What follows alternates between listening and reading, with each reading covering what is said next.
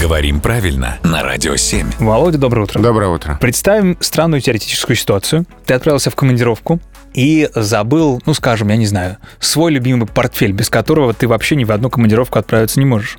Просишь меня, например, отправить тебе срочным рейсом, срочной доставкой туда портфель в командировку, а потом ходишь и всем хвастаешь. У меня из города Москва или из города Москвы прибыл портфель. Вот как раз хотел уточнить у тебя, так долго подходил к вопросу, Москва или Москвы, или как вот э, с другими городами быть. Вообще говоря, в живой речи мы слово «город» здесь не будем использовать. Просто из Москвы. Но ты хочешь подчеркнуть значимость момента. Э, город здесь — это канцелярская. Ага. Это в У тебя документах, портфель вообще.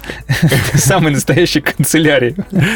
это канцелярская, это для документов, это для речи чиновников и прочее, прочее. Ну, там, например, управление какой-нибудь федеральной службы Города Москвы. по городу Москве. Да, Да, мы склоняем название даже при наличии слова «город». так.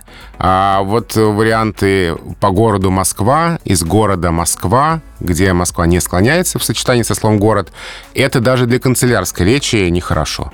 Надо название склонять. Надеюсь, следующая твоя командировка пройдет э, без приключений. И не придется тебе ничего отправлять.